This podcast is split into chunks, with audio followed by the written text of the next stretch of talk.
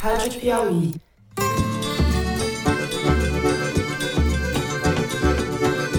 Olá, sejam muito bem-vindos ao Foro de Teresina, o podcast de política da revista Piauí. Resta a nós, investidos pelo poder popular, exercer a cada dia a boa política do entendimento, da conciliação e do equilíbrio. Eu, Fernando de Barros e Silva, na minha casa em São Paulo, tenho o prazer de conversar com os meus amigos José Roberto de Toledo. Opa, Toledo! Opa, Fernando! Opa, Thaís! Sobre a violência cometida em 8 de janeiro, os que a conceberam, praticaram, insuflaram e os que as financiaram serão responsabilizados com o rigor da lei. Opa, Thaís, que está em Brasília. Salve, salve, Thaís Bilenque, diretamente de Brasília. Salve, salve, Fernando Toledo. Estamos aqui na Terra Seca. Porque a partir do meio que você expõe a vida indígena, a violência, seja ela física, seja ela por meio da contaminação dos meios naturais com que aquele grupo necessita para continuar vivendo, você coloca em risco sua extinção também. No programa de hoje, além dos meus comparsas de bancada, a gente vai ter no terceiro bloco a participação especial do Braulio Borges, que é economista e pesquisador do Instituto de Economia da Fundação Getúlio Vargas. O Braulio que vai falar com a gente sobre a correlação entre a redução do desmatamento na Amazônia e o crescimento do PIB, não só no Brasil como no mundo. Ele fez um estudo sobre isso daí. Vamos então aos assuntos da semana.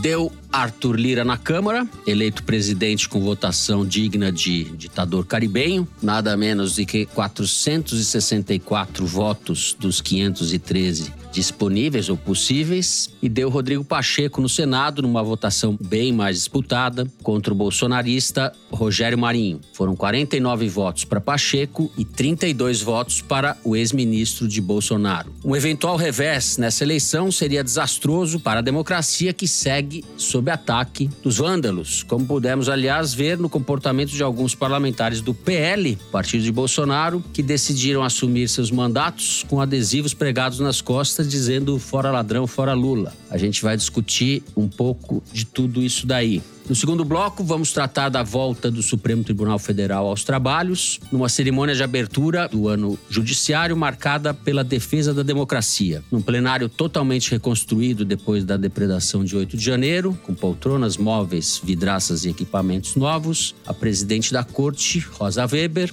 prometeu punição aos que conceberam, aos que praticaram, aos que insuflaram e aos que financiaram a quebradeira. O presidente Lula, ao lado da ministra, também discursou em defesa das instituições democráticas. A nota patética ficou por conta do poetastro, quero dizer, o Procurador-Geral da República, Augusto Aras, cujo discurso foi uma homenagem à hipocrisia, e eu vou dizer aqui, uma certa canalice subliterata. A Thaís, que estava lá, vai nos contar tudo isso. Por fim, no terceiro bloco, a gente vai falar da Amazônia e do povo Yanomami. Para combater a emergência humanitária e a violência na região, a Força Aérea Brasileira, a FAB, tomou o controle do tráfego aéreo e, por terra, a FUNAI restringiu o acesso de pessoas às áreas protegidas. Foram medidas para conter a sanha do garimpo ilegal, que não se intimidou com a atuação das autoridades depois da declaração do estado de emergência por parte do governo federal. A atuação de garimpeiros, madeireiros e representantes do agro predatório impacta a existência dos povos indígenas, mas também o clima e o crescimento econômico em escala global. Sobre isso que a gente vai falar com o pesquisador Braulio Borges, da FGV, Braulio que calculou o impacto sobre o PIB mundial se o Brasil conseguisse zerar o desmatamento na Amazônia e no Cerrado. Não é pouca coisa. É isso, vem com a gente.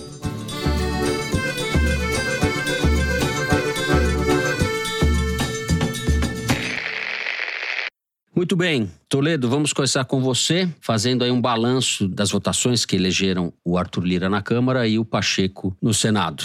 Fernando e Thaís, o Lula teve duas vitórias nessa quarta-feira em Brasília, mas bem distintas. Uma foi uma vitória por ação e a outra foi uma vitória por omissão. No caso do Senado, foi uma vitória por ação, porque teve uma ação direta do governo, ministros deixando o cargo de ministro para reassumir sua cadeira no Senado para votar, o ministro Padilha das Relações Institucionais, que faz a articulação política do governo, se dedicando quase que exclusivamente a ganhar votos, garantir os votos para o Rodrigo Pacheco. O Lula não atuou pessoalmente, mas logo deu os parabéns para o Pacheco e para o Lira, antes mesmo deles discursarem o discurso da vitória.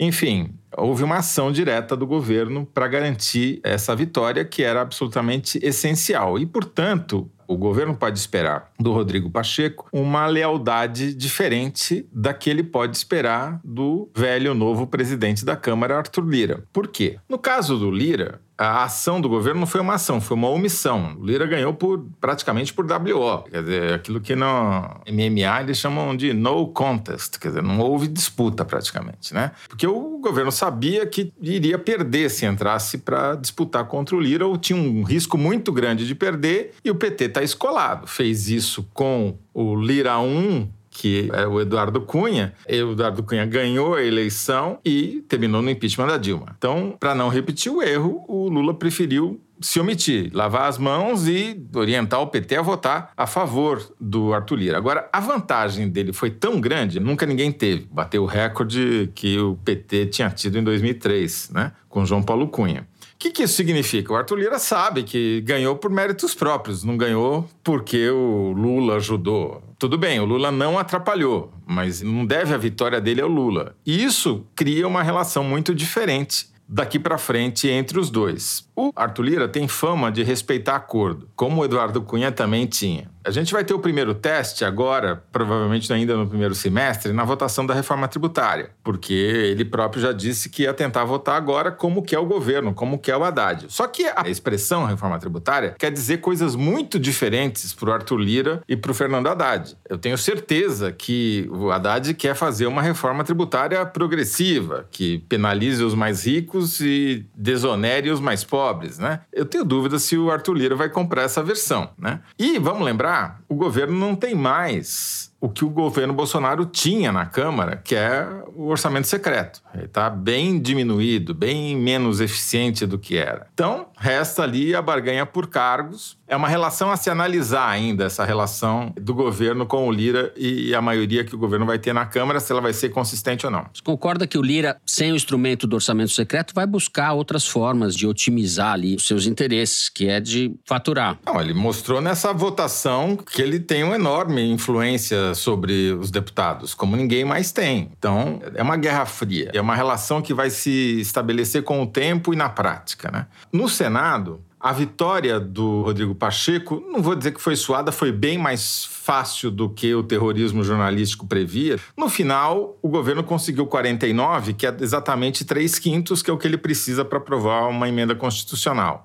Mas os 32 votos que o bolsonarismo conseguiu para o Rogério Marinho, foram graças a uma intervenção pessoal do Bolsonaro, que ligou para senadores, mandou a Michele lá no Senado ontem para caçar voto, ficou com fama de pé frio, coitado. E mandou até o Pedro Maluco lá, o cara que já foi presidente da Caixa, foi afastado por acusação o cara de assédio. está sendo processado, investigado É. por assédio. Eles trabalharam duro para tentar um resultado expressivo. Wellington Dias, ministro do Lula e um dos senadores que voltou para votar e vai reassumir o ministério, disse que o governo tem mais do que os 49 votos, que ele tem 53 votos. Mas, de qualquer jeito, no mínimo 27 votos para conseguir apresentar um pedido de instalação de CPI, a oposição bolsonarista vai ter. E isso pode criar constrangimentos para o governo e pode, inclusive, criar constrangimentos para ministros do Supremo. Embora com a vitória do Pacheco tenha ficado quase impossível um impeachment de um ministro do Supremo com esse placar. Sobre essa história dos votos no Senado, o Alexandre Padilha, ministro de Relações Institucionais, o Jacques Wagner, que é o líder do governo no Senado,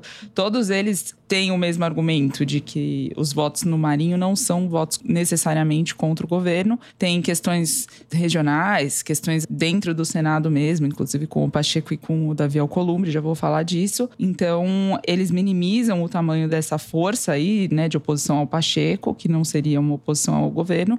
E sobre a CPI, sim, é verdade, eles podem conseguir né, a instalação de alguma CPI, mas o que se falou muito esses dias em Brasília é que o Pacheco precisou de uma liminar do Barroso para instalar a CPI da Covid. Ele sentou em cima durante 60 dias e a justiça mandou ele abrir a CPI. Ele era tão bolsonarista quanto agora é lulista. Mas eu começaria essa história na terça-feira de manhã, numa reunião do Progressistas, do partido do Arthur Lira, em que o Ciro Nogueira bateu na tecla de que o partido era oposição ao governo Lula, falou isso reiteradamente, e no fim do encontro, o Agnaldo Ribeiro que é deputado pela Paraíba e é um dos caciques do Centrão de muito tempo e que foi importante nos governos petistas e durante o governo Bolsonaro submergiu. Ele, no fim da reunião, falou: Ciro, Ciro. Aí todo mundo olhou para ele e tal. E ele disse assim: Bom, você vai ter que dar um curso de capacitação pra gente, pra gente aprender a ser oposição, porque você passou a vida inteira doutrinando a gente pra ser da base, então a gente não sabe o que, que é isso.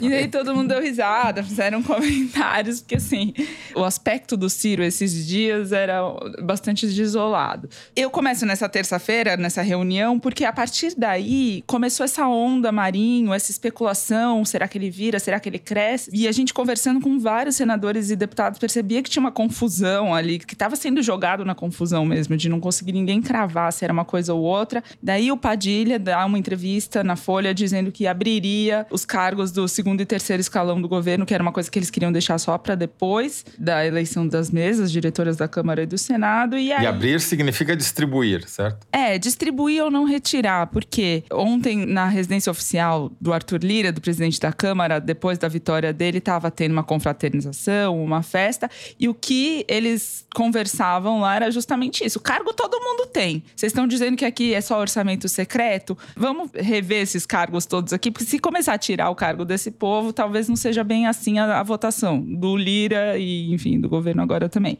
Moeda de troca que está lá, tanto em Brasília quanto nos estados, sobretudo nos estados, e o governo entrou em ação para mostrar esse mapa da mina aí para os senadores votarem com o Pacheco. Então, no final da terça-feira, na casa do Alexandre Baldi, que foi ministro do Temer, foi secretário do Dória, operações da polícia, tiraram ele meio de cena, ele não está ocupando nenhum cargo, mas ele continua sendo um desses políticos em Brasília que circulam bem e estão em todas, e ele sempre dá festas porque ele mora numa mansão no Lago Sul, assim, daquelas mansões que definem Brasília nesse aspecto, né? Que são mansões intermináveis, cheias de espelhos d'água e piscina, e aí tava tendo banda sertanejo tocando, comida farta, bebida farta, enfim, casas feitas para impressionar e que ele recebe muito político mesmo. E essa festa estava repleta de bolsonaristas viúvos, né? Porque tava lá o Ciro Nogueira, o Fábio Faria, que foi ministro das Comunicações, o Bruno Bianco, que foi ministro da Advocacia Geral da União, ambos agora empregados no BTG Pactual, inclusive.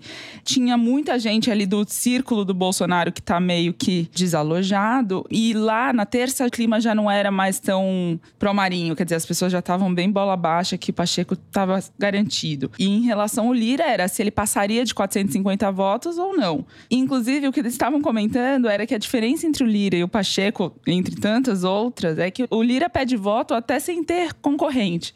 E o Pacheco não desce ao chão para conversar com os pares, enfim, nem pedir voto, ele pede direito. Ele faz todo o mise-en-scène do poder, mas não dialoga de igual para igual, digamos assim. E na presidência, né, como presidente do Senado, a mesma coisa. O que se falou repetidamente em Brasília esses dias é que Davi Alcolumbre era o presidente de fato, digamos assim, do Senado durante essa gestão, porque operou o orçamento secreto e fazia o jogo ali, comezinho, digamos assim, da distribuição de poder. E isso que, inclusive, gerou incômodos entre os senadores, porque além dele já ter um acordo para continuar presidente da CCJ, comissão mais importante da casa, teria também a possibilidade de suceder o Pacheco. Então, o Davi Alcolumbre, que assumiu em 2019, voltaria em 25, ou seja, 10 anos com alternando Davi e Pacheco, Davi e Pacheco, e aí como fica Renan Filho, por exemplo, que tem essa pretensão. Então, em tese, o Marinho cresceu com esse tipo de questão, com esse tipo de problema. E aí entra um ponto importante que, na fragilidade ali dessa articulação, eu ouvi crítica de ex-presidente do Senado a ministro do governo sobre a articulação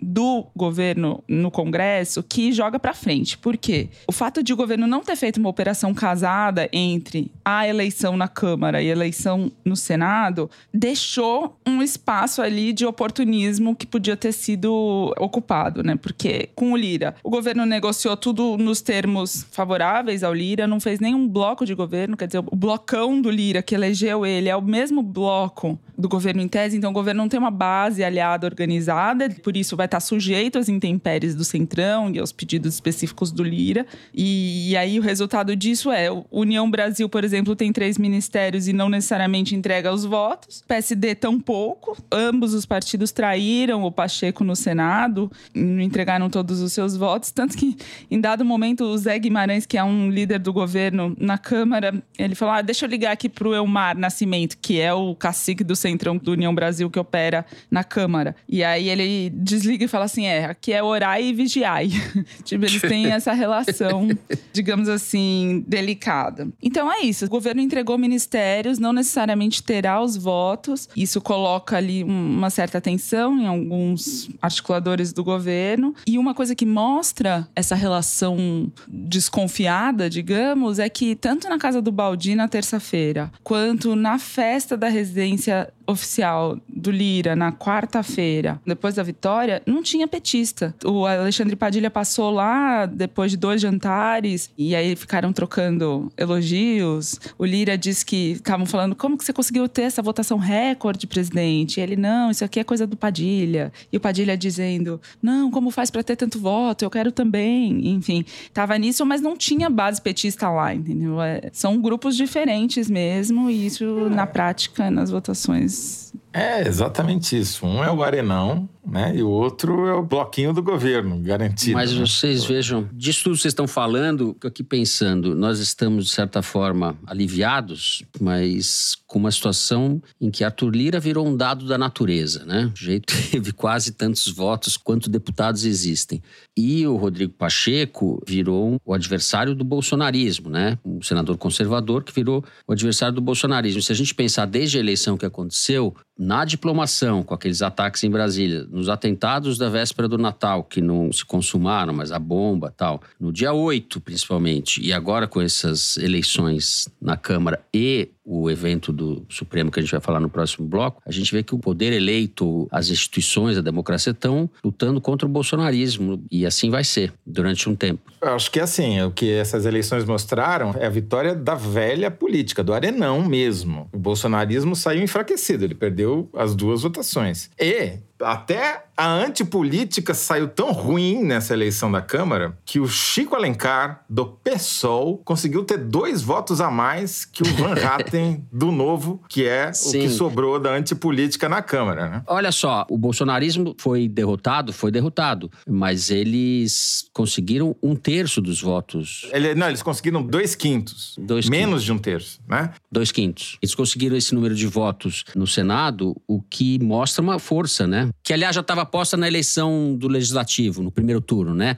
Quando a gente teve aquela surpresa. Sim, sem dúvida, você tem razão. Mas não dá para saber se esses 32 votos votarão com o Bolsonaro ou com o governo. Na minha opinião, certo. esses cinco caras que fazem a diferença entre eles terem os 27 necessários para apresentar um pedido de CPI ou não, tiveram seu passe muito valorizado e vão cobrar muito caro do governo. É uma uhum. vitória do fisiologismo, uhum. eu diria, não do bolsonarismo. E teve um problema de marketing do bolsonarismo, porque eles jogaram a expectativa lá em cima e depois da derrota do Marinho Marinho saiu de cabeça baixa do plenário do Senado. Tava tão de cabeça baixa que saiu antes de o Rodrigo Pacheco discursar. É, inclusive, encontrei ele essa hora, eu falei, e aí? Ele falou, ah, perdi. Ele saiu, foi embora, ele tava realmente desolado. É, o problema da desinformação é que os caras acreditam nas próprias mentiras, né? Bom, vamos encerrando assim o primeiro bloco do programa. No segundo, a gente vai falar do início dos trabalhos do STF. A gente já volta.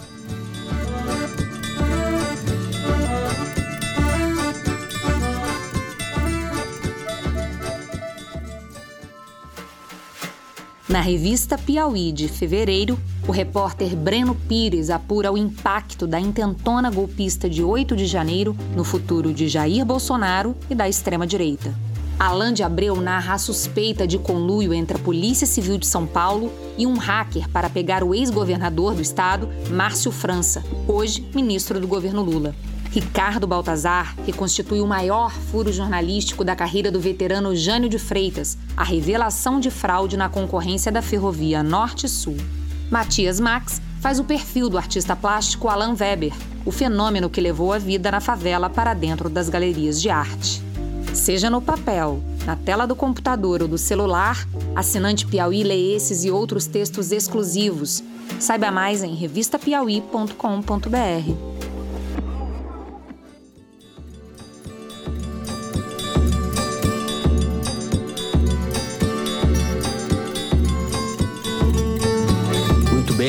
Thaís Bilenque, vamos começar com você, segundo bloco, que estava no Supremo Tribunal Federal, assistiu ao vivo, em loco, o discurso de Augusto Aras. Eu não sei se você quer começar por essa nota dissonante ou patética, seja lá como você queira qualificar, que adjetivo você usa, ou começamos pelo prato principal, que é o discurso da Rosa Weber e a mensagem que foi passada pela presença do Lula, pela fala dela e pela própria cerimônia, num local que havia sido particularmente detonado. Eu vou fazer uma voltinha pela Praça dos Três Poderes até chegar lá. Porque a praça foi reinaugurada, digamos assim, na quarta-feira, depois dos vandalismos de 8 de janeiro, tanto com a abertura do ano judiciário no Supremo, como a posse dos deputados e senadores no Congresso.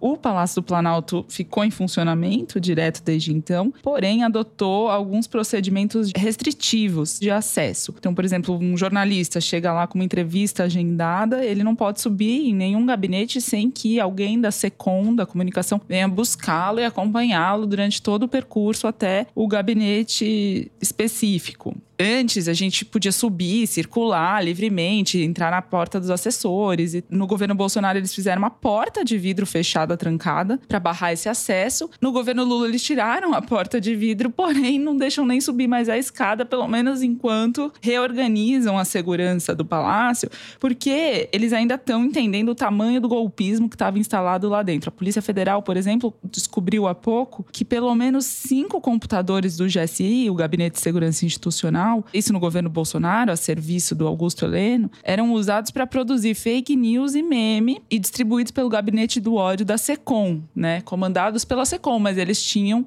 esses terminais lá no GSI operando para eles também. Se eu entendi bem, então é. o gabinete de segurança institucional produzia memes contra a democracia news. e fake news contra a democracia. Ou seja, Exato. é o gabinete de insegurança institucional. É inacreditável. É. É, e esses mesmos militares que despachavam no gabinete, depois foram flagrados fazendo ameaças ao Lula, ameaçando ele de não subir a rampa, ou ameaças ainda mais graves, e passavam no acampamento em frente ao QG do Exército o acampamento golpista depois. É um trabalho da Polícia Federal agora identificar quem é quem, o que, que cada um fez especificamente. E o envolvimento desses militares era tamanho com o golpismo que um dos comandantes com cargo mais alto em Brasília do Exército chegou a acionar a Polícia Militar do Distrito Federal incomodado com o aumento da população de rua e de flanelinha no acampamento do QG. Eles pediram uma intervenção da polícia militar no acampamento, não incomodados, enfim, com a manifestação instalada lá, muito pelo contrário, mas sim. Os pobres, miseráveis. Mas isso que você está relatando, que é bem grave, mostra ou reforça a existência de uma polícia política formada dentro do Palácio do Planalto, no governo Bolsonaro, e sob o comando desse general desqualificado, né, dessa pessoa desqualificada, que é esse Augusto Heleno, que é o fim da picada, que aliás tem sido poupado no último mês, ninguém fala dele, como se ele não tivesse nada a ver. Ele era o chefe dessa porcaria, desse GSI, né? Nós falamos, né? Nós inclusive promovemos ele de Heleno pequeno para Heleno minúsculo. Eu não sei porque ninguém fala que esse sujeito pode ser preso, que ele tem que ser investigado também, as responsabilidades dele têm que ser apuradas. Esse é um dos crápulas, é um dos comandantes dessa. Mas pela notícia da Thaís, ele estará sendo investigado, se é, os subordinados dele sim. estão sendo. Esperamos. Agora, esse comandante que pediu explicitamente, pediu para a Polícia Militar fazer uma operação por conta da população de rua no QG do Exército, no acampamento, ele era um comandante não subordinado ao Augusto Heleno, só para deixar isso claro. O que a Polícia Federal tem feito, né? Com esse trabalho de identificar os golpistas, eles usam daí o banco de dados de DNA, por exemplo, tem uma dificuldade porque os golpistas deixaram lá xixi, cocô, sangue e tudo mais, porém, você só tem o banco de dados de DNA de presidiário diários. Então, esse match é mais difícil de dar. Mas o Alexandre de Moraes, por exemplo, disponibilizou o banco de dados dos eleitores, do TSE, para a Polícia Federal fazer o cruzamento. Então, eles têm conseguido, e a programação, entre aspas, da Polícia Federal é uma leva de presos a cada semana. Essa semana mesmo, hoje, instantes antes da gente gravar, teve um preso ilustre ali, né? Que foi o Daniel Silveira, aquele deputado do Rio, que perdeu o mandato ontem e hoje já está sob tutela da Polícia Federal do Estado brasileiro, que foi aquele deputado que o Bolsonaro deu um benefício da graça, né? Depois dele ser condenado pelo Supremo Tribunal Federal. Alexandre de Moraes não esqueceu. O título é Daniel Silveira perde a graça. e a liberdade. Bom, essas investigações da Polícia Federal estão em curso. Você deu um furo aqui para que os ouvintes registrem. Essas apurações da Thaís são um furo do Foro de Teresina. Pode pôr vinheta aí, produção. Furo do foro. Gente, esse, essa vinheta, eu preciso revelar isso. Vocês sabem que eu sou discreta em relação a isso, mas o meu pequenininho, ele fala: Mamãe, dá um bom fulo no folo. fulo no folo! É o fulo no folo. Fulo no folo. Pra cima deles, fulo no folo. Fulo no folo já virou clássico, instantâneo. É um clássico instantâneo de Thaís Bilen. Vamos lá, agora vamos falar do Alas. Fulo no folo do Alas. Eu, eu vou deixar o Alas para a Thaís, eu vou falar desse Marcos Duval, que é esse senador bolsonarista que não gosta de ser chamado de bolsonarista, que disse que sofreu coação do Bolsonaro para cometer um golpe de Estado e diz que vai renunciar ao cargo de senador. O senador do Podemos, Marcos Duval, eleito pelo Espírito Santo, ameaçou renunciar, não renunciou, disse que tinha falado, depois disse que não falou enfim, criou uma enorme confusão, monopolizou o noticiário político hoje em Brasília. Há várias interpretações sobre o significado da denúncia que ele fez, se de fato era uma denúncia ou se era uma tentativa de criar uma confusão, uma, jogar uma casca de banana, para, por exemplo, implicar o ministro Alexandre de Moraes como uma das vítimas do caso e, dessa maneira, eh, forçar que o Alexandre de Moraes se dissesse impedido de presidir o um inquérito ou mais à frente no processo de ter contestada a sua atuação como juiz por ser parte interessada, já que ele era vítima no caso, né? Se era essa a ideia, não deu certo, foi mal feito, um caquisto golpe, né? O golpe dos piores. O que acontece é que o Bolsonaro ficou ainda mais sujo mas uma implicação dele com a tentativa de golpe não é definitivo, requer mais investigação, não podemos ter pressa, mas sem dúvida nenhuma o saldo do dia é o Bolsonaro cada vez mais perto da Itália ou até da inelegibilidade e quem sabe até de uma cadeia, mas ainda não está na hora de se discutir isso. Esse cara, ele é um bom exemplo da tranqueira que foi parar no Senado em 2018.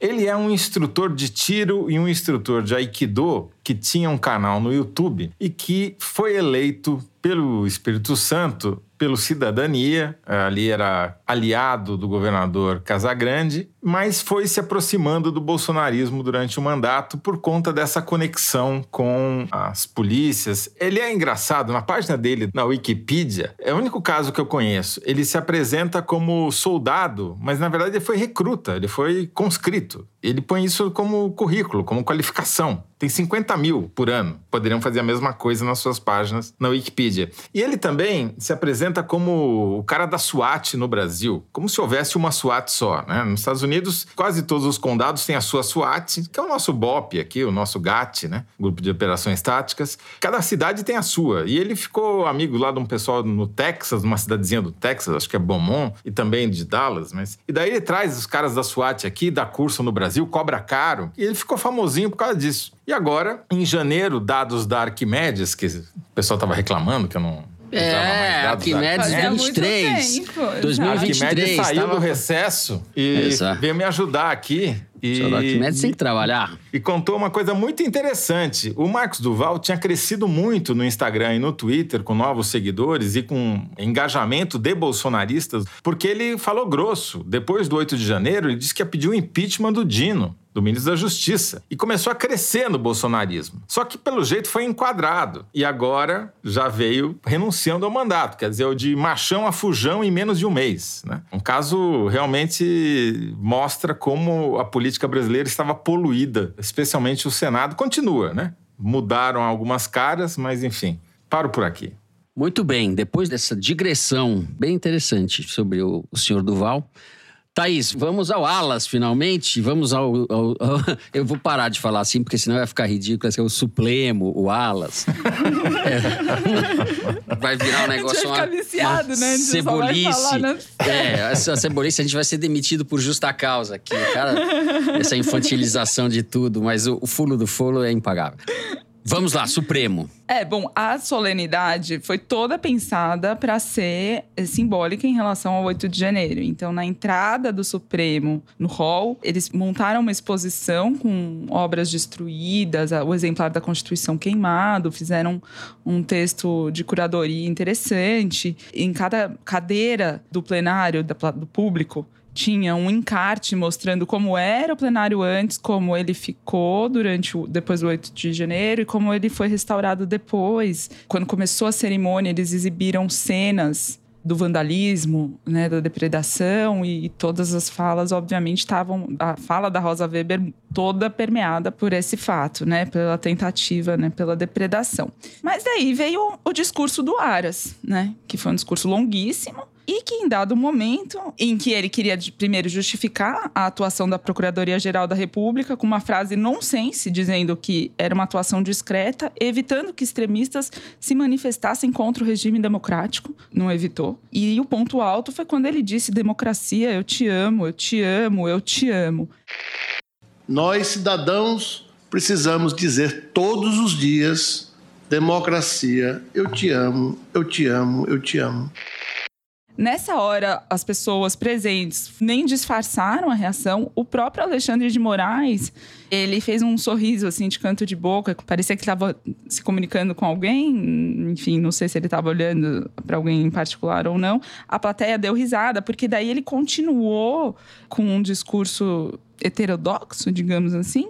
Inclusive, eu flagrei um ministro mandando mensagem zombando do Augusto Aras para um ministro do STJ no plenário. E aí ele ainda cita o ex-senador Demóstenes Torres, quando ele quer elogiar a Janja, que estava lá presente, ele cita o Demóstenes Torres e o amor que ele tem pela mulher dele, para justificar, enfim, que o papel das companheiras na vida dos homens em momentos difíceis. Mas o Demóstenes Torres foi caçado e hoje é advogado de quem? Do Anderson Torres, o secretário de Segurança Pública no dia 8 de janeiro, que estava ausente, estava em Orlando, assim como o Bolsonaro, e foi ministro do Bolsonaro na Justiça e foi preso por causa do 8 de janeiro. Não, não, detalhe é que o Demóstenes Torres, que ele chamou de quê? Homem erudito, não é isso? Era um ex-procurador da República, eleito senador, que foi caçado por conexões com Carlinhos Cachoeira, que é um bicheiro. Bom, mas a, a única atitude decente desse Augusto Aras que ele poderia tomar, que ele não vai tomar, é pedir demissão, né? Sai fora, porque é um escândalo que esse sujeito ainda seja o procurador-geral da República. É, o mandato dele vai até setembro. Não, ele é candidato à recondução, na verdade, né?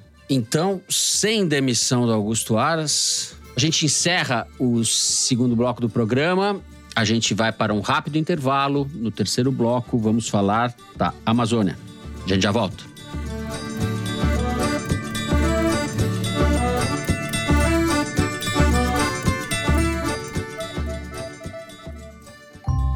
Oi, eu sou a Branca Viana e eu tô aqui para te convidar a ouvir o episódio dessa semana do Rádio Novelo Apresenta.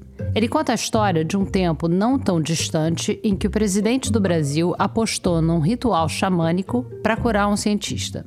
E também o caso de uma advogada que fez o impossível: uniu traficantes de facções rivais em torno de um objetivo comum. Quando terminar de ouvir o foro, procura a gente aí. Rádio Novelo apresenta. Toda quinta, um episódio novo.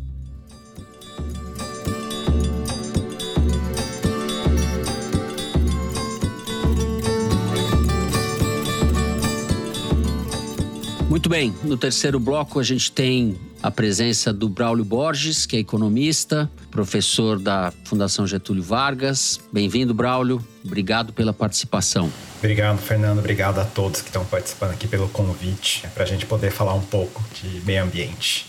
Muito bem. Bom, muita gente que está nos ouvindo provavelmente não conhece aí os resultados do seu estudo. Você tem estudado o impacto econômico que derivaria, o que pode derivar de uma redução ou de um desmatamento zero num horizonte de alguns anos. E esse impacto econômico é brutal, os números são muito expressivos. Eu queria que você fizesse um pequeno resumo desses seus estudos e dizendo como é que você passou a se interessar por esse assunto, porque nos bastidores aqui antes da gente começar você falava que você é um economista de formação etc., mas que o meio ambiente e essas questões cada vez mais te arrastam, né, ou te atraem para o seu campo de interesses. Bem, esse trabalho foi um trabalho, né, resultado de um esforço que eu fiz ao longo do ano passado de tentar trazer um pouco mais essa questão econômica para a discussão ambiental no Brasil. A gente tem visto cada vez mais lá fora, né, no meio de toda essa discussão de transição energética, de agenda ESG, onde o E é Environment, de meio ambiente, toda uma discussão de políticas públicas, né, e política pública a gente sabe, a gente tem que calcular o custo, tem que calcular o benefício, se o benefício é maior que o custo ao longo do tempo, né, vale a pena implementar aquela política pública. E aí, nessas discussões de meio ambiente, de aquecimento global, mudanças climáticas, para pegar um tema mais abrangente, um conceito que já surgiu há muito tempo, é, inclusive William Nordhaus, um economista, ganhou o prêmio Nobel alguns anos atrás por conta do trabalho dele já há umas três décadas tentando quantificar aquilo que a gente chama de custo social do carbono, que nada mais é do que uma tentativa de quantificar, de dar um preço para cada tonelada de CO2 equivalente, né? Porque o CO2 não é o único gás de efeito estufa, tem metano, tem vários outros. Então por isso que a gente sempre fala de CO2 equivalente. E a gente aqui no Brasil, por exemplo, a gente ainda usa muito pouco isso para planejar nossas políticas públicas. Então uma política pública de desmatamento né? No Brasil, a gente simplesmente não faz o custo-benefício levando em consideração a questão do custo social do carbono. E eu já vou chegar lá como que uma coisa está ligada à outra. Planejamento do setor é, de geração de eletricidade. Felizmente, a matriz elétrica brasileira já é muito limpa, já tem bastante peso de renováveis, hidrelétrica, eólica e por aí vai. Mas a gente teve, por exemplo, no final do ano passado, a privatização da Eletrobras com a obrigatoriedade de contratação de novas térmicas movidas a gás. Né? E simplesmente o custo das emissões dessas termoelétricas. Isso não foi internalizado no processo de escolha. A gente só está levando em consideração os custos econômicos mais tradicionais, quanto custa para construir, quanto custa para operar, quanto custa o gás natural que a gente vai ter que usar, mas a gente não está dando um preço, né, que na verdade é um custo dessas emissões ligadas às termoelétricas. Então a gente acaba comparando uma termoelétrica com uma eólica, com hidrelétrica, de maneira até relativamente injusta, né, porque a eólica não emite quase nada de CO2, a hidrelétrica também. E aí vem esse conceito de custo social do carbono, que ele permite quantificar pelo menos parte dos econômicos nocivos que o CO2 e os outros gases de efeito estufa geram sobre a economia mundial. Quais são esses efeitos? Elevação do nível dos mares, né, por conta do aquecimento, isso ameaça o valor dos imóveis nas regiões litorâneas. Você tem o aumento de eventos climáticos mais extremos, que também destrói patrimônio, ameaça a indústria de seguros você tem impacto sobre a saúde humana, decorrente principalmente de temperaturas mais extremas, os oceanos ficando mais ácidos, isso também ameaça a própria vida dos oceanos e por aí vai. Né? Tem vários impactos já conhecidos, muito bem estudados pela ciência, dos efeitos que esse acúmulo de, de gás de efeito estufa gera sobre a economia. Né? Não é uma discussão puramente de meio ambiente. Tem impacto econômico sobre produtividade agrícola e por aí vai. E o conceito de custo social carbono que eu enfatizei tanto aqui, ele tenta sintetizar isso tudo num número. Mas como que vem uma coisa ligada à outra? Desmatamento na Amazônia né, e nas florestas de um modo geral, é, que no Brasil principalmente Amazônia e Cerrado, o desmatamento, qual que é o problema dele do ponto de vista do aquecimento global? Primeiro, você, ao desmatar, você libera gás carbônico na atmosfera, seja porque você derruba árvore, seja porque você queima as árvores. Né? Você está liberando CO2 a mais na atmosfera global. Segundo, que quando você derruba a floresta, você está reduzindo a capacidade de absorção de CO2, que a gente sabe que a vegetação, por meio do processo de fotossíntese, ela absorve o CO2 da atmosfera. Então, a gente consegue observar claramente uma relação entre desmatamentos na Amazônia e no Cerrado, 90% dos desmatamentos no Brasil são nesses dois biomas. Existe claramente uma relação entre esses desmatamentos e as emissões de gás de efeito estufa no Brasil. O Brasil não tem emissões tão grandes se a gente olhar transporte, energia elétrica e por aí vai. Só que se a gente considerar mudança de uso do solo e florestas, que é a questão das florestas, e agropecuária, 70, 80% das emissões do Brasil vem desses dois grandes grupamentos econômicos. Isso é muito diferente da média mundial. Na média mundial, boa parte das emissões vem porque você usa termoelétrica movida a carvão, por exemplo, para gerar eletricidade. Desculpa, Braulio, você calculou um número, né? Acho que é importante você dar uma ordem de grandeza do impacto que o desmatamento da Amazônia tem negativo para economia mundial, para o PIB mundial, para produção né, econômica e o impacto positivo que teria se o Brasil conseguisse atingir a sua meta de desmatamento zero. O Brasil já tem muitas décadas que as nossas florestas mais despejam gás carbônico na atmosfera do que absorvem. Houve uma redução drástica disso a partir ali de 2003, 2004 até 2011, 2012. Mas, mesmo tendo uma redução drástica, lá em 2011 e 2012, foi os mínimos de desmatamento que a gente atingiu,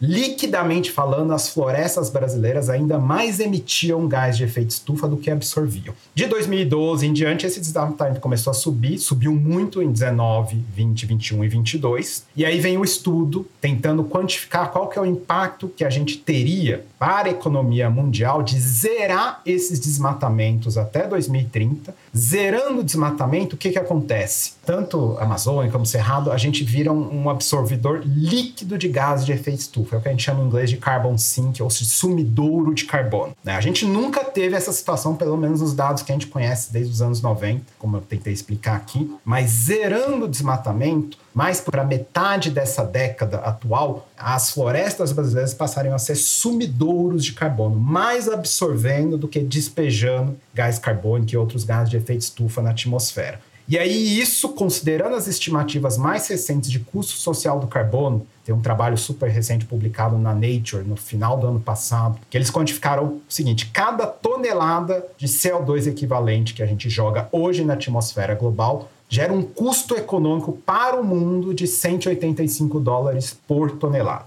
Né? E esse custo vai subindo ao longo do tempo, porque a gente já emitiu demais nos últimos 200 anos, então tem um estoque de emissões já gerando impactos negativos. Então, marginalmente falando, cada vez mais esse custo social que hoje é de 185 dólares por tonelada, pode chegar a 220 dólares no final dessa década. Então, quando eu combino uma coisa com a outra, cenário de, de, redução, de zerar desmatamentos, que faria com que a gente teria emissões líquidas negativas de gás de efeito estufa associado às florestas no Brasil e geraria esse ganho econômico para a economia mundial da ordem de 1,2 trilhão de reais, a gente junta tudo isso e aí, obviamente, fala, mas para como que eu capto esse ganho econômico? Então, esse 1,2 trilhão de ganho, primeiro ele é para a economia mundial. É difícil separar quem ganha mais, quem ganha menos, enfim, que a atmosfera global é uma só. Segundo, ele é um ganho muito diferido no tempo. O Brasil pode ganhar porque o Brasil pode monetizar parte desse processo de redução do desmatamento a zero, o Brasil pode é. monetizar isso com aquilo que a gente chama de mercado de crédito de carbono. Né? O mercado de crédito de carbono já surgiu na Europa desde 2005, eles têm um mercado lá é que funciona bem. No mundo, isso está avançando para se criar um mercado global nos próximos anos. Grosso modo, para resumir bem, os países têm metas de redução de emissões, tem empresas que não conseguem reduzir emissões, elas pagam pelo direito de emitir mais do que as regras determinam. Então, o Brasil tem uma meta de redução de emissões, né? como vários outros países fizeram lá no Acordo de Paris de 2015. Só que se a gente zerar os desmatamentos, consegue ter um excedente de redução de emissões que a gente consegue exportar esse direito de emitir para outros países e receber dinheiro por isso. É, isso é a monetização possível desse processo de desmatamento, de, de desmatamento zero. Eu queria só um esclarecimento, Braulio, se você está se referindo a desmatamento ilegal ou não. Acho que é importante as pessoas saberem porque, por exemplo, conversei com o Pedro Lupion, que é o deputado presidente da Frente Parlamentar da Agricultura, e o que eles falam eles têm um discurso, não, obviamente a gente é a favor de acabar com o desmatamento, porque inclusive a gente consegue triplicar a produção sem derrubar uma árvore de desmatamento ilegal, desde que não se mexa onde eles já estão produzindo e que eles possam avançar com as tecnologias, aprovando esses projetos que flexibilizam o uso de agrotóxico, etc e tal. Então eu queria que você explicasse melhor se parar onde está, tá bom, ou você teria que avançar um pouco. Nesse cenário que eu simulei, isso é só uma simulação né, de desmatamento zero lá em 2030, a gente está falando de desmatamento líquido zerado. Ou seja, eu posso desmatar em um lugar, mas eu posso regenerar a floresta em outro lugar de modo que liquidamente eu não estou desmatando. Então, assim, tentando responder essa pergunta, não é só o desmatamento ilegal, estou falando de desmatamento total. Né? Só que a gente tem que levar em consideração o conceito de líquido. Eu posso desmatar num lugar, mas eu posso regenerar em outro de modo que liquidamente todos os desmatamentos sejam próximos de zero. Por que, que eu estou chamando a atenção para essa questão da regeneração? Tem trabalhos feitos pelo pessoal do Climate Policy Initiative, né, aqui no Brasil, Juliana Assunção, outros economistas, até o José Alexandre Scheinkman tem participado de alguns desses projetos, que eles mostram que muitas áreas que foram desmatadas na Amazônia, elas foram desmatadas, foram usadas para pasto e depois foram abandonadas ou tem uma pecuária de produtividade muito baixa. Vale muito mais a pena você regenerar essas áreas que já foram desmatadas do que você continuar produzindo gado lá, por exemplo. Então, quando eu falo desmatamento zero, né, pode ter desmatamento, né, mas pode ter regeneração também de, de áreas já desmatadas, de modo que liquidamente eu tenha um saldo líquido em torno de zero de desmatamento. É muito importante esse conceito que o Braulio está trazendo, porque um dos argumentos típicos dos devastadores, dos bolsonaristas, do governo anterior, é que é um argumento míope de que é preciso levar aspas desenvolvimento para a Amazônia, que você não pode transformar a Amazônia num lugar intocado, como se fosse um museu, que as pessoas vivem lá e elas precisam sobreviver. Se eu entendi corretamente, o que o Braulio está dizendo é que é possível fazer muito dinheiro com a Amazônia sem derrubar uma árvore. Está aí a Alemanha doando um bilhão de euros para o Brasil justamente para não derrubar a árvore. Quer dizer, ele deu N outros motivos para isso. Só estou levantando esse aspecto porque outro levantamento aqui da Arquimedes que encomendei para esse programa mostra que a discussão sobre as menções à Amazônia em janeiro de 2023 foram 271% maiores nas redes sociais do que em janeiro do ano anterior.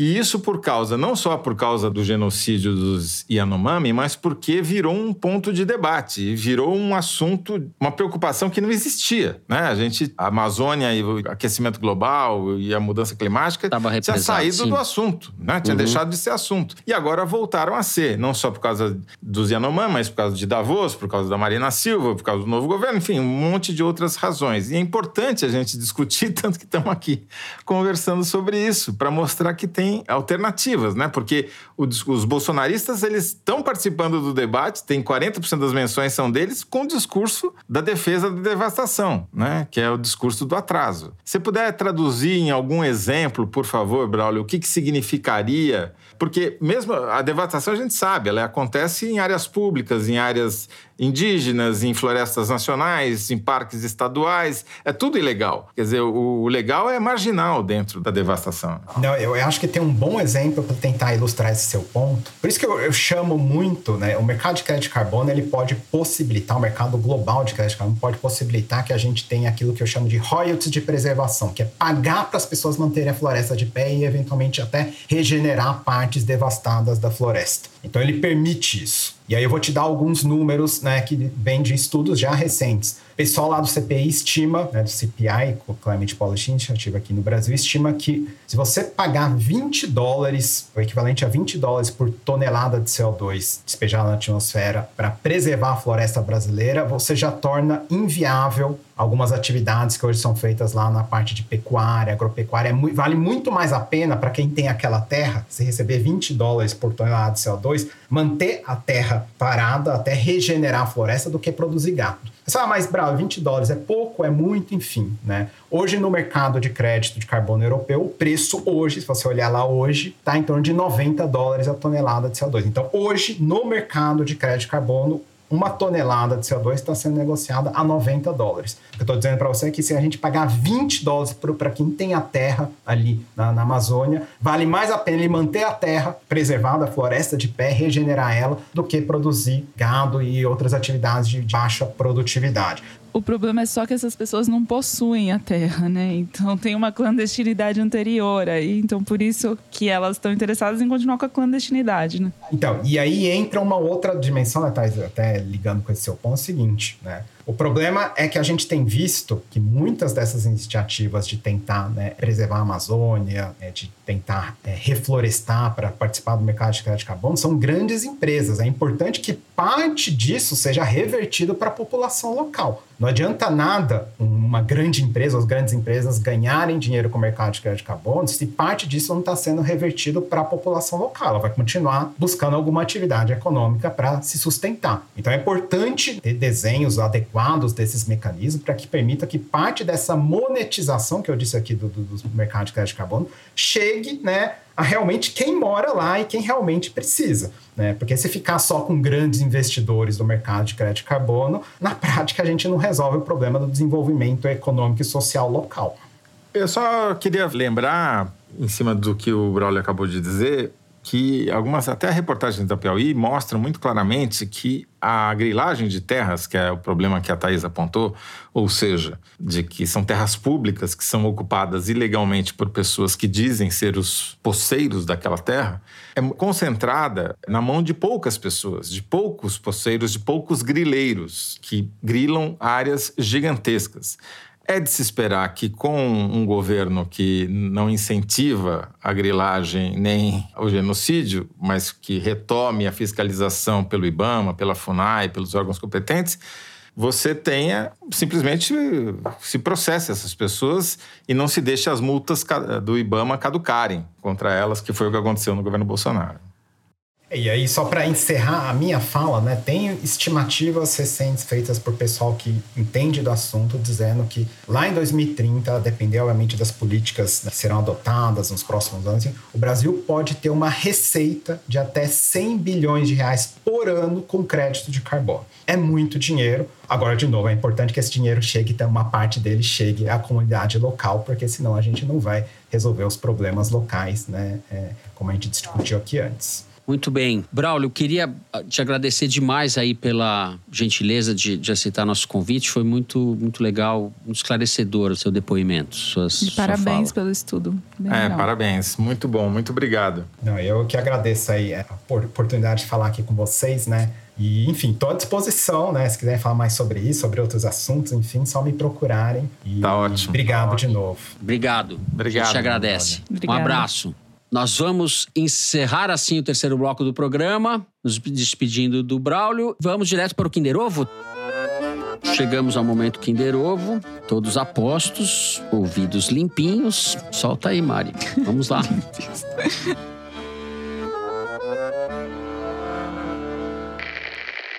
Não consigo, por exemplo, chegar numa segunda-feira e ficar em casa assistindo televisão. Comecei a analisar novos projetos e pensar em novas atividades para minha vida. Tenho aí alguns convites para pensar em projetos na Cara, área de comunicação. Conheço. É uma coisa que eu sei fazer, eu gosto de fazer. Eu acho que as pessoas é o Alckmin que se candidatando a comentarista do Rony Fon. Mas às vezes, quem não, sabe, a gente não. pode falar de várias coisas da vida. Conheço ele, já da, falei com ele cultura, várias vezes. Da história, da área empresarial. Então, assim, de tédio eu não vou morrer nunca. Estou amadurecendo, ah, pode é, ser que alguma é, coisa o, surja é para depois do carnaval, lá março, abril ainda sem ah, agenda, sem prazo. Mas é uma coisa que eu gosto de fazer e que pode surgir alguma coisa aí. É, só não tinha certeza que eu sabia quem é. Thaís Bilenque ganhou. Thaís está brilhando tanto hoje que até o Kinder Ovo ela ganhou. A Semi Neto anunciando o seu programa de bronzeamento na televisão. É.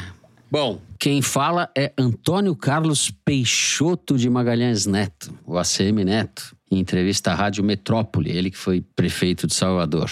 Muito bem, falando dos seus novos planos. E a Thaís foi lá, tá brilhando tanto hoje que acertou até o, o Kingler. Kingler, vai virar Kingler. Kinder Ovo.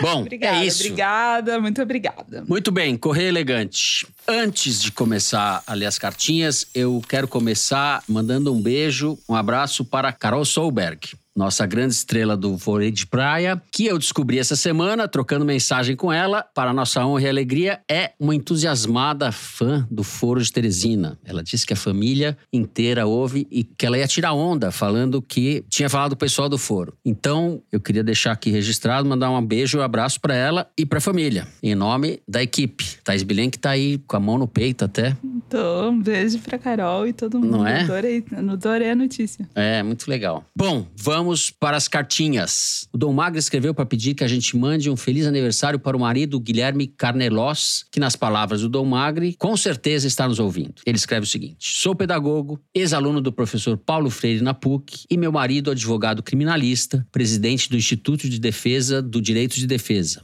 E essa combinação de dois homens dedicados à defesa dos direitos humanos e à transformação social só poderia render uma paixão avassaladora pelo Foro de Teresina.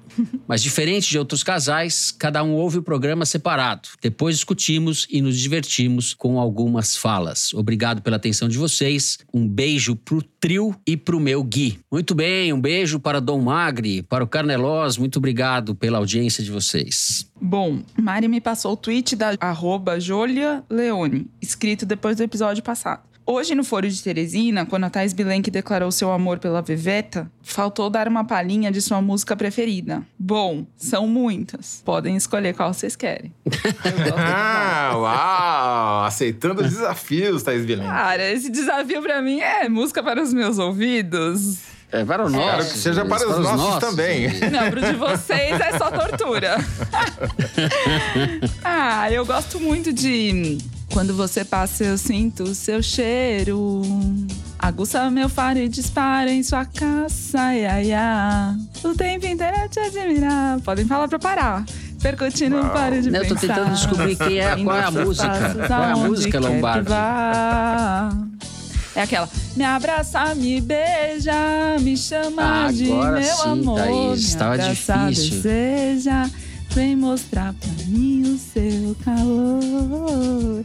Esse é o foro do carnaval? A gente já Uau. pode entrar. Ainda bem Não é, que mas já, já virou ser, já acabou de ser, virou micareta. Pra mim é o foro do carnaval. Vocês não estão vendo o que eu tô vendo. O Toledo e o Fernando me ouvindo cantar. Assim, a Mari tá dançando, o amoroso tá curtindo na balada. O Toledo encostou na cadeira, ficou com a mão no- no- na testa. Tô rindo aqui ficou de assim, felicidade. Abaixado em direção ao microfone, falando que horas que ela para. E eu continuo falando. Momento. A Thaís tá brilhando, são várias, várias sucessivas. Vocês acharam que eu. Thaís vai conseguir um contrato, eu acho, Eu depois sou dessa. uma boa intérprete de Ivete Sangalo? O que, que vocês Acho que, acham? você vai, muito, acho que você vai Thaís. ser convidada pra sair no trio elétrico ano. Acho que Opa! não muito, viu? Só pra garantir, melhor você continuar apurando as coisas do GSI, dar umas cantadas de vez em quando, tá tudo bem, assim. E Vai ser um hit no carnaval. Já tem até o nome, que é o Fulo do Folo.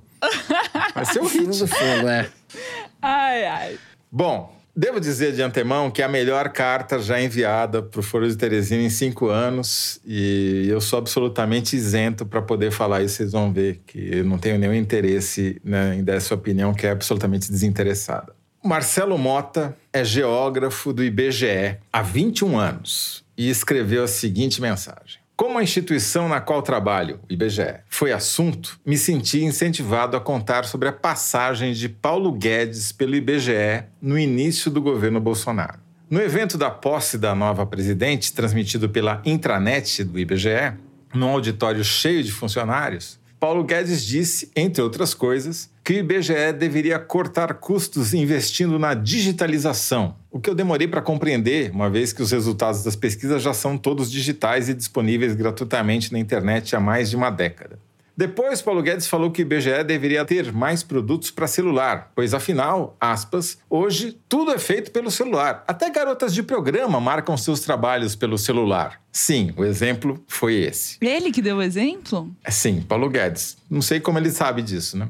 E para esclarecer, dois pontos. Não, quem trabalha com grandes bases de dados não faz isso pelo celular. Por fim, Paulo Guedes fez uma reflexão, entre aspas, dizendo que o censo da Inglaterra tinha 30 perguntas e o do Burundi 300, dando a entender que muita pergunta era coisa de países subdesenvolvidos. E deu como missão para a nova presidente a tarefa de cortar perguntas, como se o questionário do nosso censo fosse tirado da cartola e não fruto de grupos de trabalho, discussões e consultas à sociedade que duram anos. Desculpem-me pelo e-mail longo, mas para terminar, quero só dizer ao Toledo que existe sim, oficialmente, uma grande matão. Trata-se do Arranjo Populacional de Matão, composto pelos municípios de Matão e Dobrada. Pelos dados do censo 2010, uma parcela significativa da população de Dobrada trabalha em Matão. Portanto, os dois municípios funcionam na prática como um só. Vamos ver se com o censo novo esse arranjo populacional se modifica. Abraços. É de Gênio. fato disparado a melhor carta já enviada. Homenagem ao Paulo programa. Guedes. Nosso grande Paulo Guedes. Não, o cara tem notícia da furo e ainda confirma que existe é. a Grande Matão. E devo dizer para você, o Paulo é... Guedes, o Paulo Guedes é cafajeste full time, né? Não tem ele é, em eventos gravados, em eventos não, da essa Intra, frase do lá, Paulo Guedes é? pode ser a epígrafe dele, né? Ali no túmulo. Aqui já Paulo Guedes, aquele que disse Epitáfio. que hoje tudo é feito pelo celular. Até garotas de programa marcam seus trabalhos pelo celular. Fecha aspas. Muito bom. Bom, vamos lá. Thaís, já foi? Quer que eu cante mais uma? Bom, assim vamos terminando o programa de hoje. Se você gostou, não deixe de dar five stars no Spotify. Segue no Apple Podcast, na Amazon Music, favorita no Deezer. Se inscreva no Google Podcast, no Castbox ou no YouTube. Foro de Teresina é uma produção da Rádio Novelo para a revista Piauí com a coordenação geral da Evelyn Argenta. A direção é da Mari Faria e a produção do Marcos Amoroso. O apoio de produção é da Natália Silva e da Fecris Vasconcelos. A edição é da Evelyn Argenta e do Tiago Picado. A finalização e a mixagem são do Luiz Rodrigues e do João Jabassi, do Pipoca Sound. Jabassi, que também é o intérprete da nossa melodia tema, composta por Vânia Salles e Beto Boreno. A nossa coordenação digital é feita pela Bia Ribeiro e pela Fecris, que hoje aparece em dose dupla nos créditos. A checagem do programa é do João Felipe Carvalho, a ilustração no site do Fernando Carval. O foro foi gravado nas nossas casas e em Brasília, no caso da Thaís, eu me despeço assim de vocês, José Roberto de Toledo e Thais Billy. Mas antes de me despedir de vocês, durante a gravação do programa teve a notícia triste da morte da Glória Maria. Eu queria dedicar em nome de nós todos, em nome do programa, o episódio de hoje a essa grande jornalista que foi a Glória Maria. Glória Maria que, além de ter sido pioneira na profissão, teve uma das carreiras mais longas da história do jornalismo e da televisão. Ela começou em 1971 e estava trabalhando até agora no Globo Repórter. Foi a primeira jornalista a entrar ao vivo e a cores, né, na televisão.